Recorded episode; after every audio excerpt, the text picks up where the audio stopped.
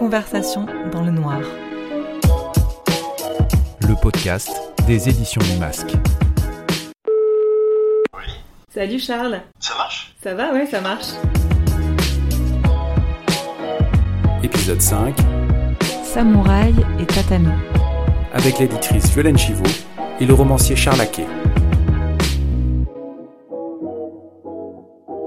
Comment tu vas? Bah, Ça va très bien. Comme une personne qui retrouve un peu euh, l'extérieur, qui revoit le, le soleil et, et les gens, et ça fait du bien. Parce que t'étais confiné où toi? Bah, J'étais chez moi, donc en, en banlieue parisienne, et, et c'est vrai qu'il y avait deux sortes de personnes. Il y avait ceux qui travaillaient énormément et ceux qui ne travaillaient pas du tout. Et moi, je faisais partie de ceux qui travaillaient énormément, puisque je, je travaillais à l'Express et que faire le journal 100% à distance a été vraiment euh, très compliqué. Donc, euh, donc c'était très intéressant, mais, euh, mais ça a été épuisant. Toi, je, je précise, t'es journaliste, euh, t'as été grand reporter pendant plus de 15 ans, et aujourd'hui t'es rédacteur en chef de l'Express, c'est ça? Oui, c'est ça. J'ai, en fait, pendant plus de 15 ans, j'ai parcouru le monde. C'était, un moment extraordinaire. Et depuis le mois de décembre dernier, je suis devenu euh, rédacteur en chef de tout le service étranger. Et comment tu trouves le temps d'écrire alors, toi qui es à la fois écrivain et journaliste? En fait, j'écris la nuit. C'est-à-dire que dans la journée, dans la soirée, j'ai une vie euh, normale. C'est-à-dire que j'essaie d'avoir une vie de famille aussi, d'être. euh, ça se voit pas trop que, que, que, je, que je suis aussi écrivain. En revanche, euh, le soir, voilà, quand tout le monde se, se couche, je, je me métamorphose et c'est là que, j'écris et que, voilà, que je, je finis un roman. Et tu dors pas, donc c'est ça comme les politiciens, tu dors 3 heures par nuit? Euh, 5. Ah ouais 5 heures. C'est vrai qu'il y a une ambiance le, soir, on se retrouve, on arrive un petit peu à chasser toutes les contrariétés, toutes les émotions positives ou négatives qu'on a eues dans la journée, et puis à force, parce que bon, au début c'était difficile, mais maintenant j'arrive très facilement à, switcher d'un univers à l'autre. Et, euh, je glisse dans, cet espace de liberté, et pour moi c'est un grand bonheur, c'est pas une... C'est pas une fatigue, En tout cas, t'es assez prolifique pendant ces, ces heures de la nuit, parce que toi, t'es l'auteur de plusieurs livres, euh, des documents, des polars, et aussi d'une série historique à succès qu'on a publiée au Masque et qui se déroule dans le Japon de l'ère Meiji. Euh, elle est composée de cinq tomes L'œil du Daruma, Crime au Kabuki, La geisha de Yokohama, Le samouraï d'Urakami et Intrigue au Kodokan, qui est sorti euh, en janvier de cette année. Dans cette série, on, on suit les aventures du samouraï Tosode, mais euh, en fait être samouraï à l'ère Meiji alors que euh, le pays euh, connaît de profonds bouleversements politiques, c'est vraiment pas euh, un statut simple. Est-ce que tu peux nous expliquer un peu? Oui, c'est-à-dire que les, les, samouraïs jusqu'en 1868 étaient un peu les, les rois du, du pays. C'était des êtres, euh, pour certains, arrogants, qui avaient tous les pouvoirs, qui avaient des domestiques, euh, tout le monde était à leurs pieds. Et en quelques mois, le, le monde japonais a basculé. Le shogun a, abdiqué, le- l'empereur est arrivé, Mitsuhito a voulu euh, moderniser le Japon, il s'est rendu compte que le Japon était très en retard par rapport à l'Occident. Donc ils ont invité des Occidentaux qui jusque-là n'avaient pas le droit de venir au Japon, Mhm. ou quasiment pas. On est passé d'un monde féodal à un monde pré-moderne.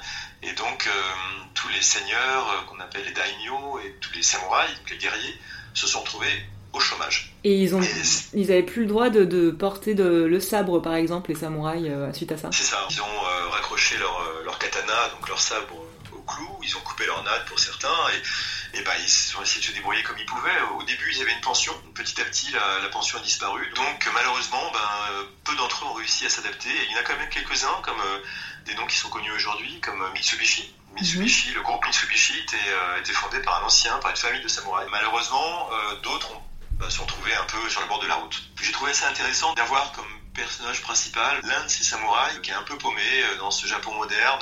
Et donc lui, voilà, il n'a pas d'argent, il, erre d'une ville à l'autre, il picole un peu et euh, il essaye de s'en sortir. euh, il trouve des boulots, mais euh, ça se passe pas bien. Il incarne euh, évidemment toutes les contradictions et toutes les violences euh, de l'époque.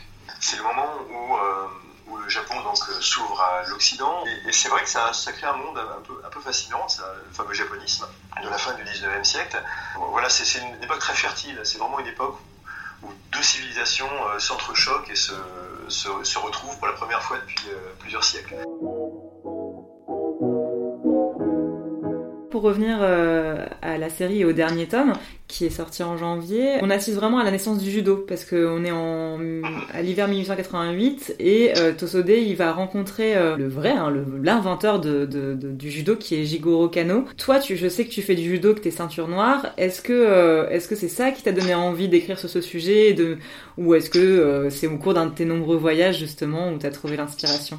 En fait, dans les raisons qui m'ont aussi amené vers le, Japon, il y, avait aussi la découverte assez précoce des, arts martiaux. J'ai fait beaucoup de kendo, de yaido, de, judo, de jujitsu, donc des arts martiaux traditionnels japonais. Mais c'est intéressant que tu dises jujitsu parce que justement dans ce, dans ce tome-là, Intrigue Kodokan, on dit Kodokan ou Kodokan? Moi je dis Kodokan. Donc dans Intrigue, Intrigue Kodokan, Kodokan, on comprend très bien que le, le judo en fait... Euh, était très mal, enfin en tout cas l'inventeur du judo, Jigoro Kano, il était super mal vu à l'époque par les maîtres du jujitsu. Tu peux nous expliquer un peu pourquoi?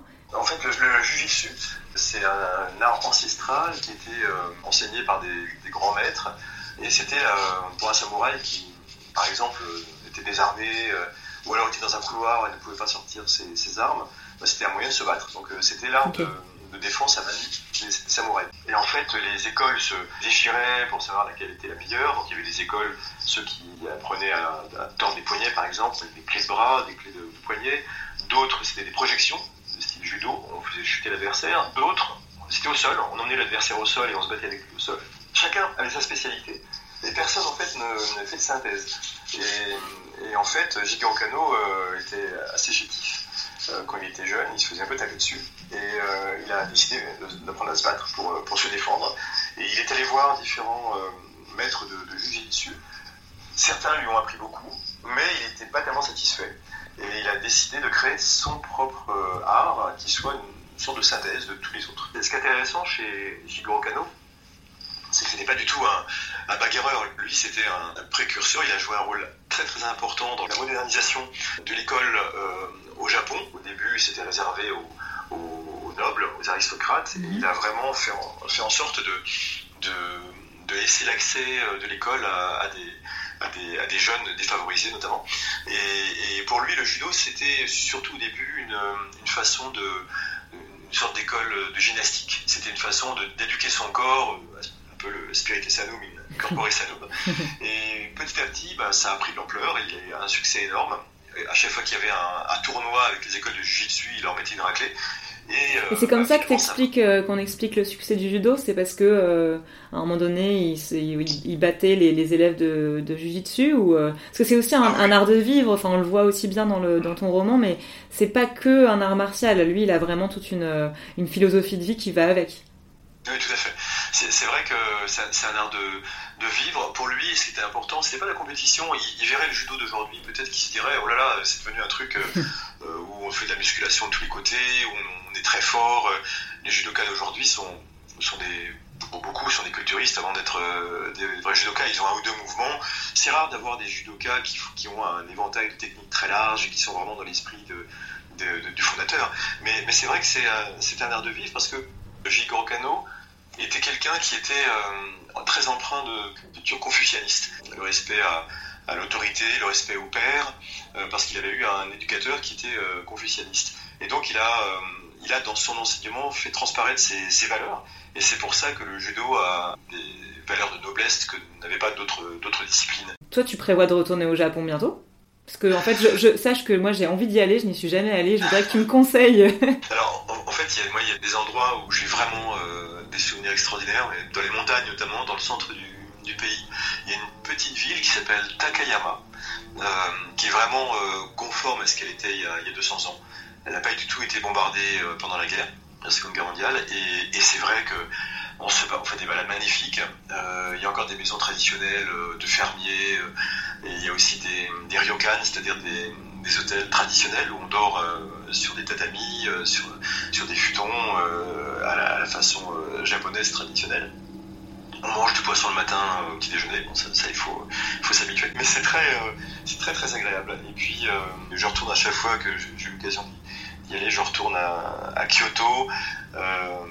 J'adore le, pavillon d'or. C'est un, déjà par le roman de, Mishima, qui était quand même un roman extraordinaire. On le voit à toutes les époques. Euh, lorsque les cerisiers sentent en fleurs, ou alors à l'automne, lorsque les érables rougeoient. C'est vraiment, c'est un endroit je, je, trouve fascinant. Il y a une espèce de majesté, de grâce, de moments suspendus, euh, même s'il y a des touristes. Et puis, euh, là, je vais un peu euh, t'étonner, mais moi, je conseille d'aller vers Fukushima. alors, pas à Fukushima, mais dans toute cette, cette région qui est une, région qui a été dévastée, évidemment, par les, par les tsunamis. Mais bon, il n'y a, pas de, radiation à plus, 50 km, donc il n'y a aucun risque. L'eau les couches profondes permettent d'avoir une eau qui est très pure. Mais justement, comme il n'y a pas beaucoup de touristes, et c'est un endroit qui est magnifique avec beaucoup de petites, euh, de petites villes qui sont euh, très attachantes et, des gens vraiment euh, qu'on trouve pas ailleurs, très authentiques et avec des très beaux paysages. J'ai beaucoup allé par là. Je note, je note. Et du, très bon saké, du très bon saké. Ah oui, parce que le saké, parlons-en. Tosodé se, se saoule au saké régulièrement. Voilà, il il, moments de faiblesse, comme tout le monde.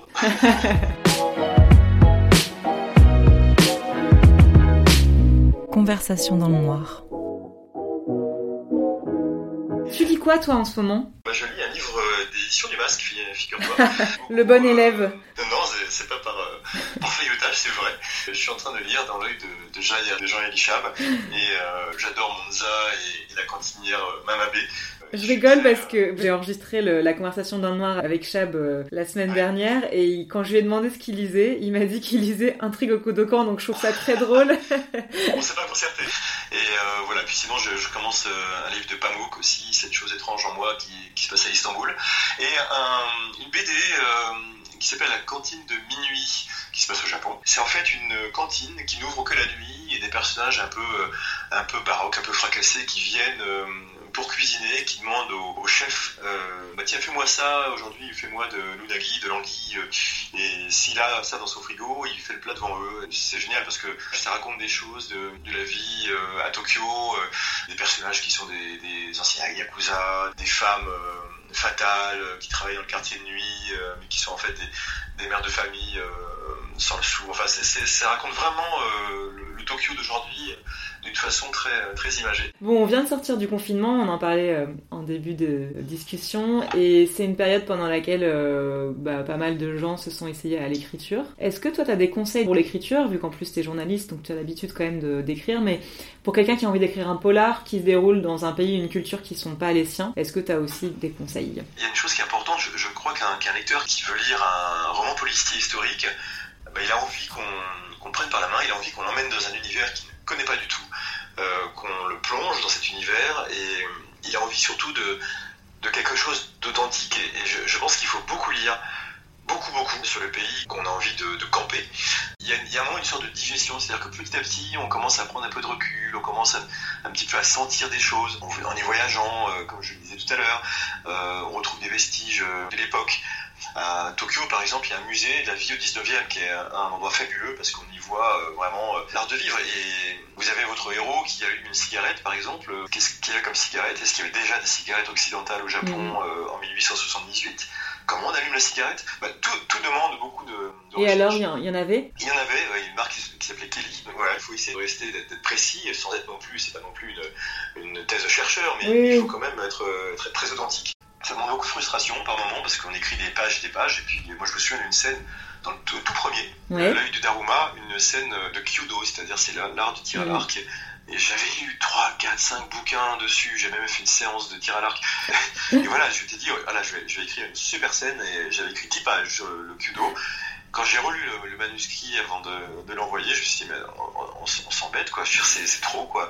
C'est trop. Et j'avais coupé 9 pages et demie sur les 10. Ah. Mais euh, on dit que pour que les personnages soient crédibles, en fait, faut que l'auteur euh, sache quelle est la vie de ces personnages, ce qu'ils aiment boire, ce qu'ils aiment manger, etc. Mais sans forcément le mettre dans le roman. Mais le fait même que l'auteur sache quel type de personnage ils veulent donner cher, du coup, ça rend beaucoup plus crédible ensuite.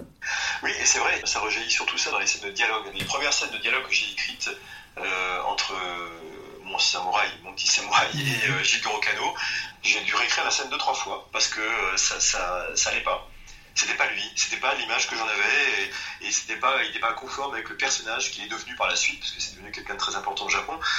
Et pour ça, j'ai dû reprendre, repartir plusieurs mois en, enquête entre guillemets, et, après, à la fois, je, je sentais parler, je sentais plus parler, mm. mais pendant très longtemps, j'ai eu beaucoup de mal. C'est ça aussi l'authenticité, c'est de réussir à à avoir des échanges entre ces personnages qui soient vraiment très spontanés.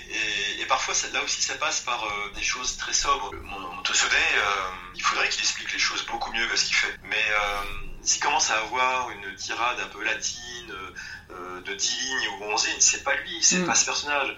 C'est un personnage rustre. Il, fait pas des grandes phrases. Il est quand même un peu, un peu gabossé, ce personnage. Et il faut faire en sorte qu'on ressente ses blessures dans l'histoire. Donc ça demande à à bien connaître son personnage et, à pas le lâcher. quoi. Euh, est-ce que tu pourrais nous lire un extrait de ton roman?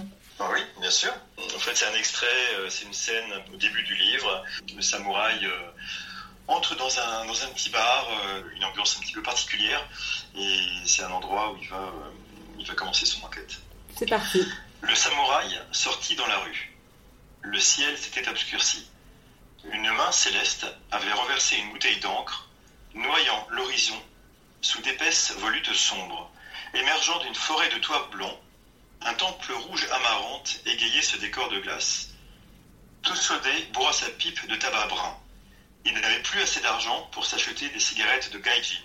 Alors il devait se contenter de cet horrible foin japonais. Il en tira une longue bouffée qu'il recracha aussitôt. C'était infect. Il traversa la chaussée et parcourut quelques chauds pour se retrouver devant une façade bariolée, une pancarte était clouée de guingois. Chez Yuka, les meilleurs gyoza. Tosode fit coulisser la cloison à claire-voie et se retrouva dans une pièce sombre, juste éclairée par une lampe à huile. Le samouraï mit du temps à s'acclimater à l'obscurité. Les murs de l'estaminet étaient couverts d'objets hétéroclites. Masques aux couleurs délavées, têtes d'ours empaillées, colliers de piments séchés, vieilles affiches de théâtre kabuki, sabre ébréché et aileron de requin. Posés sur une étagère près d'un carquois vide, des bouteilles de saké portaient les noms de leurs propriétaires. Le samouraï avait rarement vu un tel bric-à-brac. Konnichiwa, l'accueillit un homme qui semblait surgir des ténèbres. Tosode inclina la tête. Installez-vous, n'ayez pas peur, poursuivit le tenancier. Il tira une table, déplaça une vieille machine à écrire, une statuette en pierre affublée d'une collerette rouge et un bocal rempli d'un liquide brunâtre. Un serpent enroulé sur lui-même semblait dormir à l'intérieur. Ça lui donne du goût. Sans lui, la mori serait bien fade. Je m'appelle Yuka. Je cuisine les meilleurs raviolis de la ville. Le secret, c'est la farce. Viande de porc, crevettes ou poulet, peu importe. Ce qui compte, ce sont les oignons, verre, le chou et le gingembre, sans oublier une pincée d'ingrédients mystères qui donnent ce goût inimitable. Ne me demandez pas ce que c'est, je ne vous le dirai pas, même si vous m'arrachez les ongles. Enfin non, pas les ongles, ça fait trop mal. Bon alors, que voulez-vous? Yuka était un drôle de personnage, courbé comme une virgule, léger comme une plume, qui ne tenait pas en place. Son visage était bourré de tiques et ses yeux roulaient comme fous dans leur orbite. merci beaucoup Charles. Merci pour cette conversation dans le noir, c'était euh, super agréable et super instructif. Merci à toi et merci à tous ceux qui l'écouteront. Et euh, j'espère que ça leur donnera envie de, de lire ce livre. Conversation dans le noir. Le podcast des éditions du Masque.